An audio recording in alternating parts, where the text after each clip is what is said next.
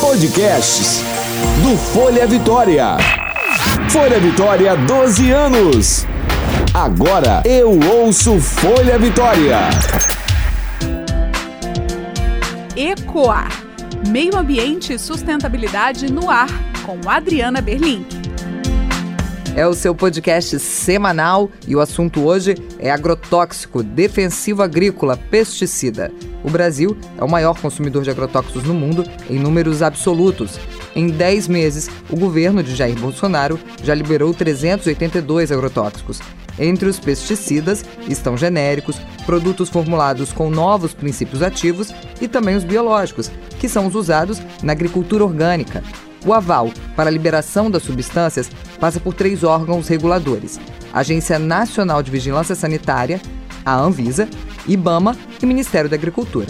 Aqui no Espírito Santo, temos o Instituto de Defesa Agropecuária e Florestal, o IDAF. Conforme lei estadual, a comercialização de produtos agrotóxicos no estado está condicionada ao cadastramento junto ao IDAF, que é uma autarquia do governo estadual, vinculado à Secretaria de Estado da Agricultura. Para então discutir as liberações e os cuidados que os agricultores precisam ter ao manejar os agrotóxicos, vamos conversar com o subgerente de fiscalização e inspeção vegetal do IDAF, Márcio Gama. Olá, Márcio, seja bem-vindo. Olá, Adriana, muito obrigado pelo convite. É uma honra estar aqui. No estado do Espírito Santo, nós somos o órgão responsável pela, por conceder a autorização para que um produto seja comercializado, distribuído e utilizado nas lavouras agrícolas. E o IDAF, fiscalizando essas três instâncias, comércio, distribuição e uso, necessariamente eh, nós temos protocolos de fiscalização e também de orientação. Eh, fiscalizamos também a distribuição, ah, também a aplicação, que é uma modalidade executada por empresas credenciadas. Uhum. Essas empresas também são cadastradas junto ao IDAF. E também nós temos a fiscalização nos pontos de uso dos produtos, nas propriedades rurais. Porque agrotóxico, é, é bom que se diga, nunca é, nunca é demais falar, porque muita gente ainda faz confusão. Agrotóxico é o, aquele produto defensivo agrícola, é o que deve ser utilizado obrigatoriamente em uma propriedade rural, no, em um local no perímetro rural, em uma lavoura agrícola. É, de maneira que, por exemplo, a utilização de agrotóxico em perímetro urbano é vedada por lei, lei federal e lei estadual também. Em relação à propriedade rural, o IDAF tem uma atenção toda especial, porque nós temos no estado aproximadamente 130 mil propriedades rurais, e geralmente propriedades pequenas, é, em que a agricultura familiar é a mola propulsora do negócio. Então, nós temos todo o cuidado para que esse produto rural tem a atenção devida e o IDAF também assume uma postura de órgão o, orientador, usando do, dos preceitos da educação sanitária e ambiental, para que aquele produtor rural, aquele que efetivamente compra o produto em uma revenda, ele entenda a importância de que ele use esse produto com segurança, seja na lavoura e depois armazenando esse produto. Sendo seguidas as orientações técnicas contidas na receita agronômica, uh, podemos dizer que a margem de segurança é enorme na manipulação desses produtos. Isso gera uh, uma, uma, falha de segurança muito grande e que eh, se volta contra o usuário do produto, que é o produtor rural. Pois é, a gente vai falar também dos impactos. O Espírito Santo responde por 10% dos casos de intoxicação por agrotóxicos no Brasil. Isso corresponde a 292 mortes por pesticidas, de acordo com dados do Sistema Nacional de Informações Tóxico-Farmacológicas, o Cinetox, da Fundação Oswaldo Cruz. E para conversar com a gente aqui está o professor Wagner Barbosa, coordenador do Núcleo de Pesquisa em Segurança Alimentar e Nutricional da Universidade Federal do Espírito Santo. Olá, professor, seja bem-vindo também. E sobre essa vulnerabilidade né, que o capixaba está exposto, porque 10% da morte em todo o Brasil é do Espírito Santo, é um dado alarmante, né? Diana, é, em relação a, aos impactos na saúde, os principais sintomas relativos à intoxicação aguda são vertigens, dores de cabeça, fraqueza, cólica. Em relação à intoxicação crônica, é, a gente observa aí é, efeitos no sistema nervoso central, alterações no DNA, é, má formação congênita, ou seja, de fetos, distúrbios hormonais e assim por diante. São muitos efeitos deletérios na saúde humana. É, esse dado que você citou, é, nós temos que levar em consideração ainda que ele é subnotificado. Estima-se, para cada um caso notificado, existem outros 50 casos não notificados. Um outro impacto muito grande para a saúde vai nos bolsos né, do Sistema Único de Saúde. Estima-se que para cada um dólar gasto em agrotóxicos, há um custo de 1,8 dólar para tratamento de apenas casos de intoxicação aguda no Estado. O governo ele tem invenções fiscais para o comércio desse tipo de produto. Então o governo deixa de arrecadar e gasta no, outro ponto. Pois é, é uma realidade aí de muitos produtores e a gente tem aqui uma fala do Cassiano Buteschi, que ele é de uma família de produtores orgânicos, mas nem sempre foi assim. Bem, no início, há uns 20 anos atrás, a nossa família trabalhava com agricultura convencional e desde sempre trabalhou dessa forma. Com o passar do tempo, o meu pai começou a ter é, dor de cabeça e com frequência e também mal-estar, até que descobrimos que eram os agrotóxicos usados nas plantações que ocasionavam esse mal-estar. E além disso, o retorno financeiro era muito pouco. Então vimos que não era viável trabalhar daquela forma. A partir de então, é, decidimos trabalhar com agricultura orgânica que, que não faz o uso de agrotóxicos. Dali em diante, vimos que a nossa saúde melhorou muito. Também percebemos que na agricultura orgânica o produtor não se preocupa somente com a sua saúde própria, mas também com a saúde de quem compra e consome aqueles produtos. E além disso, na agricultura orgânica também é trabalhado de forma que preserva o meio ambiente. Então posso dizer que de forma nenhuma a gente se arrepende de ter trocado o convencional pela agricultura orgânica. O Cassiano me contou também que não foi tão simples assim se tornar um produtor orgânico. Eles precisaram adquirir uma terra nova, esperaram alguns anos, por volta de cinco anos, para que o produto plantado ali fosse realmente livre de agrotóxicos. E aí sim eles conseguiram a certificação orgânica, né? Dado pelo Ministério da Agricultura. A, a migração de um sistema convencional para o de produção orgânica segue mais ou menos esse ritmo que eles tiveram que, que seguir, Adriana. Ah, existe um protocolo previsto, inclusive, na legislação federal, que rege todo o rito de, de produção orgânica, para que uma produção seja considerada, classificada e certificada como de fato orgânica, inclusive essa confirmação que, pelo protocolo da legislação federal, é de realmente de cinco anos. Então a terra ela tem que estar totalmente livre de qualquer contaminação no solo e no subsolo de qualquer é, contaminante orgânico, é, leia-se molécula de agroquímicos, que na produção orgânica é absolutamente inadmissível. Uh, então, é, imagino que tenha sido, sido essa a maior dificuldade, o maior entrave para eles, mas imagino que, pela declaração do produto rural, tenha sido compensador. Bem, o professor Wagner realizou alguns estudos, né, para a tese de doutorado em biotecnologia com produtores de café da região do Caparaó Capixaba. E aí, conta para gente um pouco sobre esse estudo, professor. Entrevistamos 600 famílias em 22 comunidades rurais. É, nós identificamos aqui famílias com alta vulnerabilidade social e de saúde. 90% dessas pessoas é, usavam agrotóxicos de forma contínua. E como impacto na saúde, nós verificamos que 50% dessas pessoas estavam em condição de sobrepeso ou obesidade, apresentavam muitos sintomas de hipertensão arterial, 17% dos entrevistados apresentavam sintomas depressivos, 43% das pessoas que moram na zona rural tomam medicamento de uso contínuo.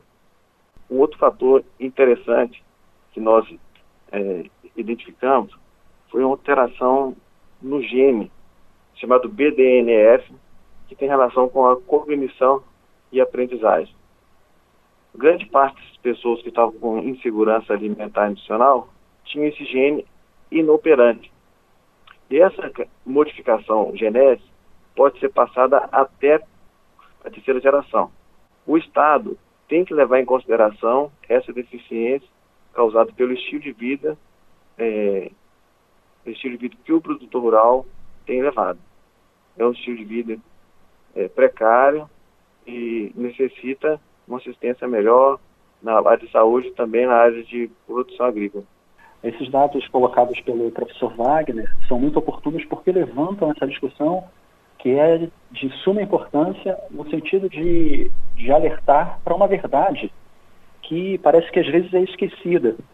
Uh, e o IDAF, como órgão de fiscalização, tem a obrigação de, volta e meia, fazer aqueles que usam desses produtos, seja no comércio, seja na, no uso propriamente dito, na, nas lavouras comerciais, é, fazer essas pessoas entenderem e ouvirem novamente que o produto que eles manipulam, que comercializam, distribuem e utilizam, é, são produtos tóxicos. É, são produtos que, sobre os quais existem regulamentações específicas, como, por exemplo, para o transporte rodoviário. Ah, um outro ponto importantíssimo, Adriana, e eu tenho a certeza de que o professor Wagner vai corroborar com essa ideia, ah, a utilização dos equipamentos de proteção individual é algo que é fundamental e indispensável. Infelizmente, a cultura da utilização dos EPIs, dos equipamentos de proteção individual, ainda não está consolidada no meio rural. É, com bastante frequência, infelizmente, o IDAF nas fiscalizações de campo uh, identifica produtores rurais aplicando produtos ou meios ou contratados de, de pessoas com maior poder aquisitivo utilizando agrotóxicos sem a mínima proteção. Se todos os pressupostos técnicos forem seguidos, inclusive a utilização de equipamentos de proteção individual, nós podemos garantir que essa ferramenta tecnológica, que são os agrotóxicos, que se bem utilizados, é, concorrem para um ganho na produção agrícola, nós podemos garantir que os riscos de contaminação, seja de quem usa, seja de, de quem depois vai consumir o produto, eles serão bem diminuídos.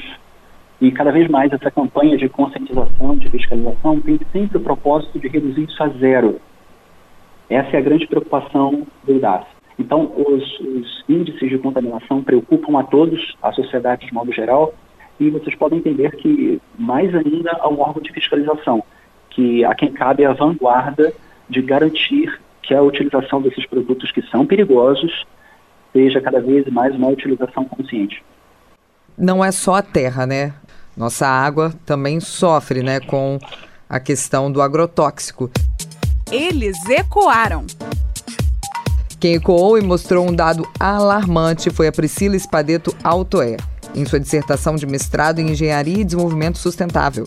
Ela fez uma análise das questões legais e dos efeitos nas águas superficiais do rio Jucu. Ela explica um pouco pra gente. O trabalho desenvolvido teve por objetivo o diagnóstico da utilização de agrotóxicos no estado do Espírito Santo, ressaltando as consequências para a água de abastecimento público, uma vez que os agrotóxicos eles não exercem efeitos apenas na área de aplicação, Parte do produto que não é absorvido pelo organismo-alvo pode ser transportado através da água da chuva e da própria irrigação para outras partes do meio ambiente, podendo assim alcançar os corpos hídricos, que são utilizados para diversas finalidades, inclusive para a captação da água para o abastecimento público. Após a água ser captada, ela passa por um tratamento até ser distribuída e chegar nas nossas residências.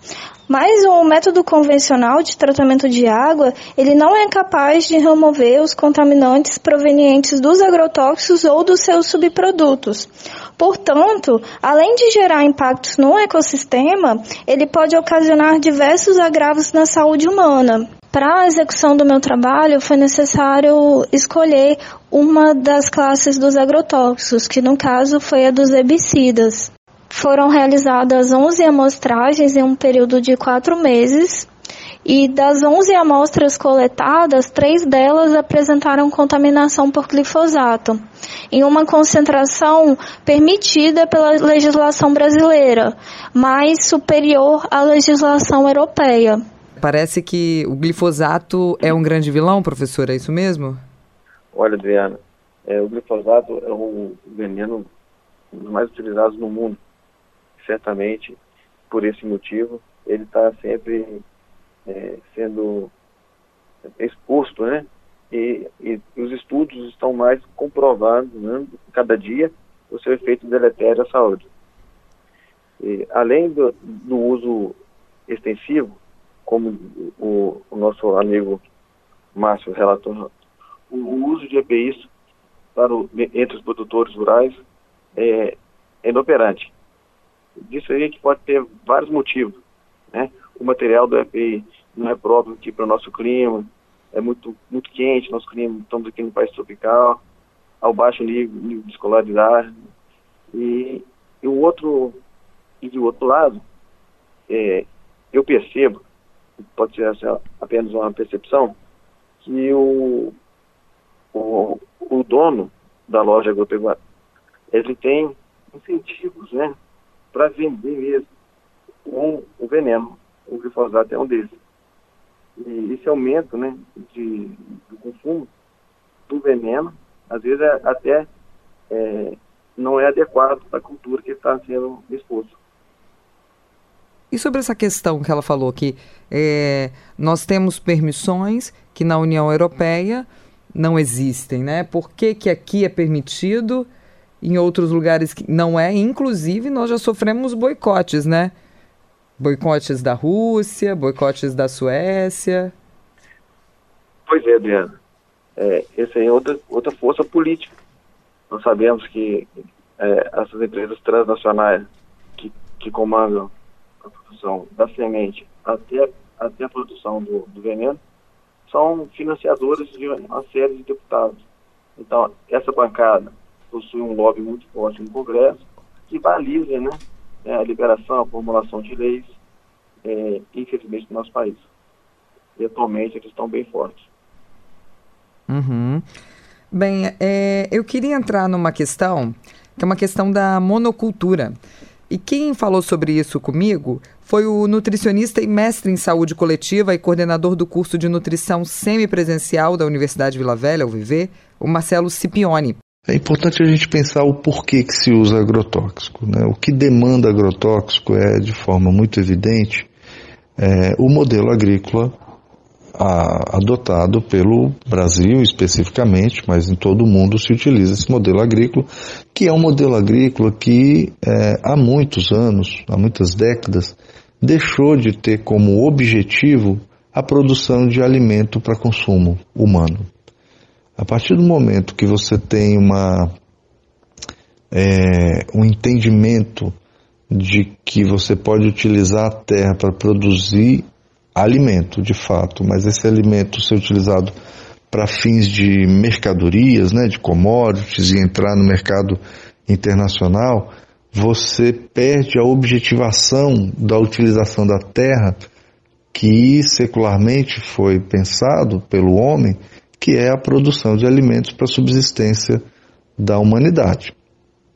Hoje se produz, é, se utiliza a terra é, em larga escala para produzir é, mercadoria, né? alimentos, obviamente, mas não sob uma ótica do alimento para consumo, alimento para saciar a fome ou matar a, a ou, ou, garantir né, o consumo adequado de alimentos por parte de uma determinada sociedade, como a brasileira. O objetivo hoje da produção em larga escala do agronegócio é objetivos mercadológicos. Não se pergunta o que o brasileiro come, o que se precisa, precisa comer, o que se pergunta é o que o mercado internacional compra. Então, para a gente ter uma ideia, ah, os maiores produtos ah, produzidos hoje pelo agronegócio são soja, milho, né, carne, cana de açúcar, café, todas essas, essas culturas é, têm objetivos especialmente para exportação. É, a soja é, o Brasil é um dos maiores produtores de soja do mundo e quando a gente pensa quando foi a última vez que eu comi soja, né, muitos vão dizer, nossa, eu não como há semanas, eu não como falando do alimento em si, soja, né? Porque os derivados da soja, especialmente o óleo de soja, está no nosso cotidiano, além de subprodutos que são utilizados, são utilizados pela indústria de alimentos, né? Os aditivos, enfim. Mas soja não é um alimento produzido para consumo humano, ele vira especialmente ração é, pra, e é exportado para outros países para esse fim. Milho é a mesma coisa, né? grande parte do milho produzido no Brasil vai para fora para exportação também, para virar ração. Parte dele fica aqui, de fato, para virar ração também. É, e o milho gera muitos derivados também para a indústria de alimentos, né? O próprio amido de milho, o amido modificado, o xarope de glicose, enfim, são subprodutos extraídos do milho que vão girar, é, vão virar alimento normalmente ultraprocessado, que tem seus efeitos negativos também, a gente precisa falar disso. Esses alimentos e tantos outros, né, o café, enfim, esses alimentos eles necessitam ser produzidos em larga escala. E para que eles sejam produzidos em larga escala é, e com uma eficiência maior, eles precisam, eles são produzidos no formato de monocultura. A monocultura ela é, desocupa uma área que antes tinha todo um ecossistema, uma biodiversidade enorme com várias vários, várias espécies de plantas e, consequentemente, várias espécies animais e gerava ali um ciclo ecológico predatório que, por natureza, né, era eficaz. Né, um controle ecológico eficaz para evitar que uma praga se sobreponha à outra. A partir do momento que você elimina esses, é, essa biodiversidade, você é, faz com que uma determinada praga se sobreponha. E aí você precisa combater essa praga de forma não natural. Antes você tinha de forma natural os predadores né, se, se controlando. Como os predadores foram embora, porque não, não há mais biodiversidade que os alimente, uh, você tem ali uma, um desequilíbrio ecológico e aí a necessidade de utilização de agrotóxico né, nas chamadas monoculturas em grande escala. É, é, vale ressaltar que uh, a transgenia também é, é um fator importante para essa questão, uma vez que a soja transgênica, por exemplo, nada mais é do que uma alteração no gene da célula, utilizando-se de um gene de um inseto resistente a um determinado uh, agrotóxico, especialmente o glifosato, que foi inserido na, na, na soja, na, na, no DNA da soja, para que a soja também passe a ser resistente ao agrotóxico. Então, a transgenia ela tem essa função de fazer com que a planta resista ao agrotóxico. Resumindo, a, o agrotóxico mata tudo que está ao seu redor. Existem ah, agrotóxicos que matam os insetos, ah, agrotóxicos que matam fungos, ervas daninhas, né, herbicidas, inseticidas, eh, peticidas, pesticidas, fungicidas, enfim. E é, a planta não morre. Então você tem aí uma, uma, uma resistência da planta ao agrotóxico. Né? É, fazendo coro ao professor Marcelo, né, os, os agrotóxicos, eles contaminam tudo. A terra, o ar, a água e os animais. Né? Um relatório interessante produzido pela Embrapa aponta a contaminação de cursos d'água e aquíferos em todas as regiões do Brasil já, até, já até tem registro de contaminação do maior aquífero de reservatório de água do mundo, que é o aquífero Guarani. É, e, e dentre essas situações, a preocupação é latente. De acordo com alguns cientistas, essas chamadas pragas são apenas alguns sinais de desequilíbrio ecológico. O uso continuado de agrotóxicos e fertilizantes químicos acaba com a vida no, no solo, e o uso de máquinas pesa pesadas o torna compactado, impedindo assim que a água penetre e possa alcançar as raízes das plantas. Assim forma-se o ciclo químico, plantas cada vez mais doentes, o uso cada vez mais intensivo de adubos químicos e de agrotóxicos. Assim, o agronegócio vai destruir a natureza, que dá o troco, subpopulações de insetos, plantas resistentes, a herbicidas. A indústria vai lançando cada vez novos uso de novos venenos. Às vezes, o, o, mercado do agronegócio utiliza-se de um argumento que não é bem verdadeiro, não é bem verdadeiro, que o uso de é para inibir a fome né, no mundo. E isso, nós já sabemos que de 30% a 50% de todos os alimentos produzidos no mundo, é, eles nunca são ingeridos. É, o que é produzido fome. não é pensado no, na nossa alimentação, né? A gente pensa, essa produção ela é pensada em commodities, né? É, perfeito. Sim. É, assim, a título também de contribuição, é, confirmando e apresentando um contraponto à posição do professor Wagner, ah, é, é, bom que se coloque à luz da discussão todos os argumentos. Né? É, e um deles que não pode ficar, não pode passar despercebido, é o fato de que as monoculturas, também citada pelo professor Malvede, ah, em, em regra, elas não são ingeridas, elas são consumidas de outra forma. Ah, a soja, por exemplo, que é usada como base de formulação de ração, o algodão, que vai para a constituição de fibra na indústria têxtil, as culturas de, de agroenergia, que não são necessariamente culturas agrícolas que serão consumidas pela população humana. Então, é, esse ponto é de fundamental, fundamental importância ser considerado, tendo em vista que essas culturas que têm um aporte muito grande de agrotóxicos, porque são grandes áreas de cultivo, elas entram no somatório de, de cálculo para que se declare o que o brasileiro, por exemplo, consome por ano de veneno. Uh, necessariamente esse volume aportado nessas culturas que não são consumidas, não são ingeridas, obviamente que não deveriam entrar no cômputo, na discussão.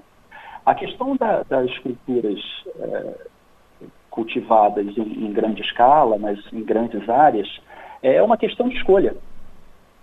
Elas participam de maneira decisiva da balança comercial, isso é fundamental, é uma participação indiscutível no PIB nacional, então há, há que se decidir é, de fato, isso ninguém está negando, que no ambiente de monocultura, o equilíbrio que existe na biodiversidade, no ambiente de floresta, por exemplo, ele é quebrado.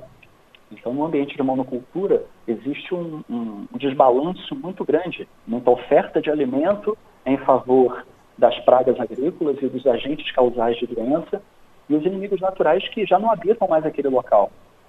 Uh, mas são essas culturas que movem em grande parte, o agronegócio brasileiro. Abriremos mão disso? Essa é uma discussão.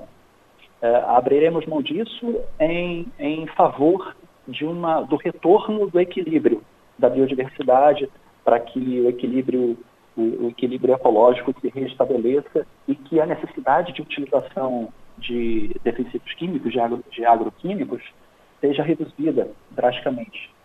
E em função dessa substituição, qual é o modelo que vai ser proposto?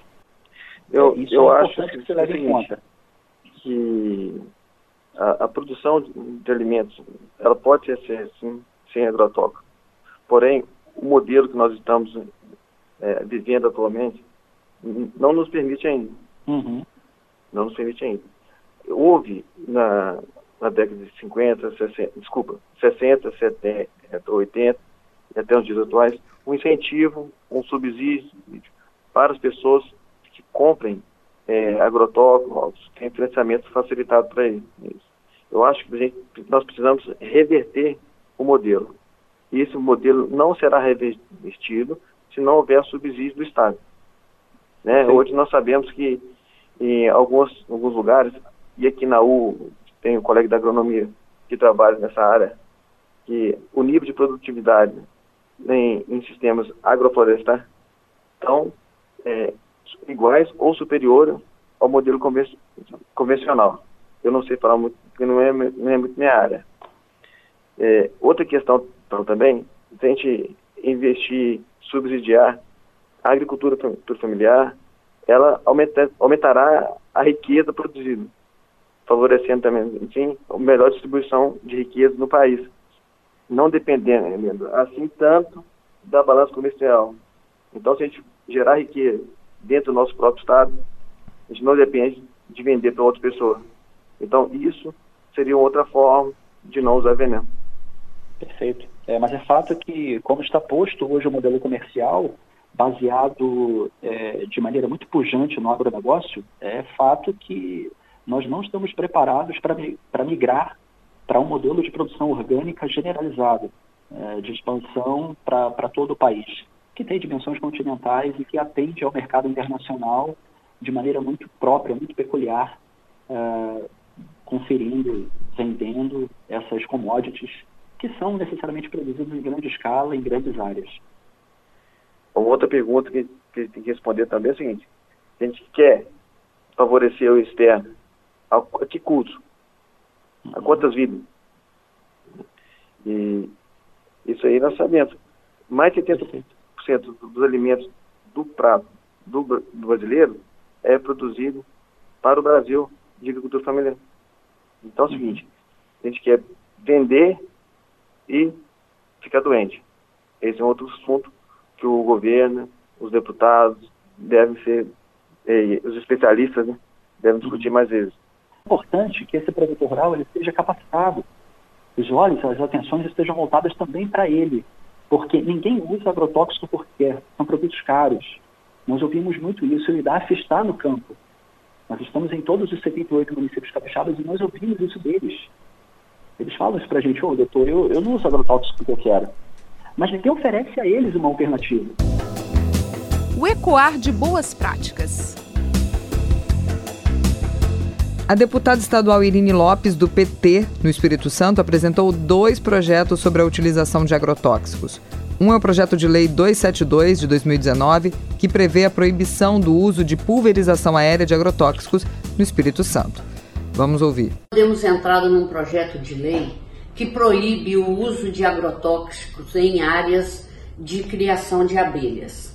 O uso de produtos químicos em locais de criação de abelhas provocam danos à vida desses animais. E nós devemos lembrar que as abelhas são as principais polinizadoras dos ecossistemas no planeta. Se elas morrem, os ecossistemas não se mantém. Então, por isso, nosso projeto de lei prevê multa para produtores que usam agrotóxicos em áreas onde são criadas abelhas. Se houver reincidência, a multa é dobrada. Devemos proteger o meio ambiente. Nós somos parte dele. O outro projeto de lei é o projeto de lei 686, que dispõe sobre a proibição de utilização de substâncias nocivas em cultivos agrícolas em áreas próximas à criação de abelhas. Vamos ouvir a deputada Irine Lopes novamente. O projeto é, de proibição de aspersão de agrotóxicos por avião é, tem o objetivo claro de proteção ambiental, proteger contra o envenenamento uh, dos alimentos produzidos, eh, não permitir que se polua rios, nascentes, proteção de fauna e flora e especialmente proteção eh, das pessoas, porque muitas doenças são é, provocadas pelo uso desses venenos. Então, assim, é uma proteção do meio ambiente, compreendendo como meio ambiente nós humanos fazendo parte dele. O objetivo é essa proteção é essa proteção dos alimentos, é essa proteção das nascentes, dos rios, é essa proteção é, dos trabalhadores nas lavouras. Pois é, duas questões muito importantes, né? Aqui no Espírito Santo a gente já tem proibição de sobrevoo né, em Boa Esperança, Nova Valério e Nova Venécia. Cultura ambiental. E sobre as problemáticas do uso do agrotóxico que nós levantamos aqui, eu indico o documentário Nuvens de Veneno. Ele revela de que forma algumas corporações conseguem manter esses produtos no mercado através de decisões judiciais, contaminando lençóis freáticos, rios e solo. Ele é um filme dirigido por Beto Novaes, que é professor de Estudos em Economia da Universidade do Rio de Janeiro, a UFRJ. Eu queria saber se vocês também têm alguma dica aí para os nossos ouvintes. Eu, Eu, tenho também. Sim, professor. Um, dois, dois documentários. Um denominado o veneno está na mesa 1, o veneno está na mesa 2, que é um documentário do Silvio Tender, que, informa sobre a cadeia é, do agrotóxico e seus impactos na, na saúde. E o 2 fala além desses impactos, traz alternativas para a produção de alimentos. Eu gostaria de aproveitar o gancho da deputada Irine e sugerir a leitura, o acesso, e é sempre bom a gente ter acesso a, a plataformas eletrônicas digitais, né? Porque hoje tudo está tá na palma da mão. É, existe um projeto que vai muito bem no sul do país, os estados de Santa Catarina e Rio Grande do Sul têm acessado muito esse programa, que se chama Colmeia Viva. Ah, falou-se do projeto de lei de proibição de agrotóxicos em, uma, em um perímetro mínimo vizinho a áreas de, de produção de mel, esse projeto, Colmeia Viva, as informações relativas a todo o programa, está lá no site colmeiaviva.com.br. Então, muito obrigada pela presença de vocês, Márcio Gama do IDAF, professor Wagner Barbosa, da UFES. Esse é o Ecoar, o podcast sobre meio ambiente e sustentabilidade. Você ouviu Ecoar, Meio Ambiente e Sustentabilidade no Ar, com Adriana Berlink. Até a próxima!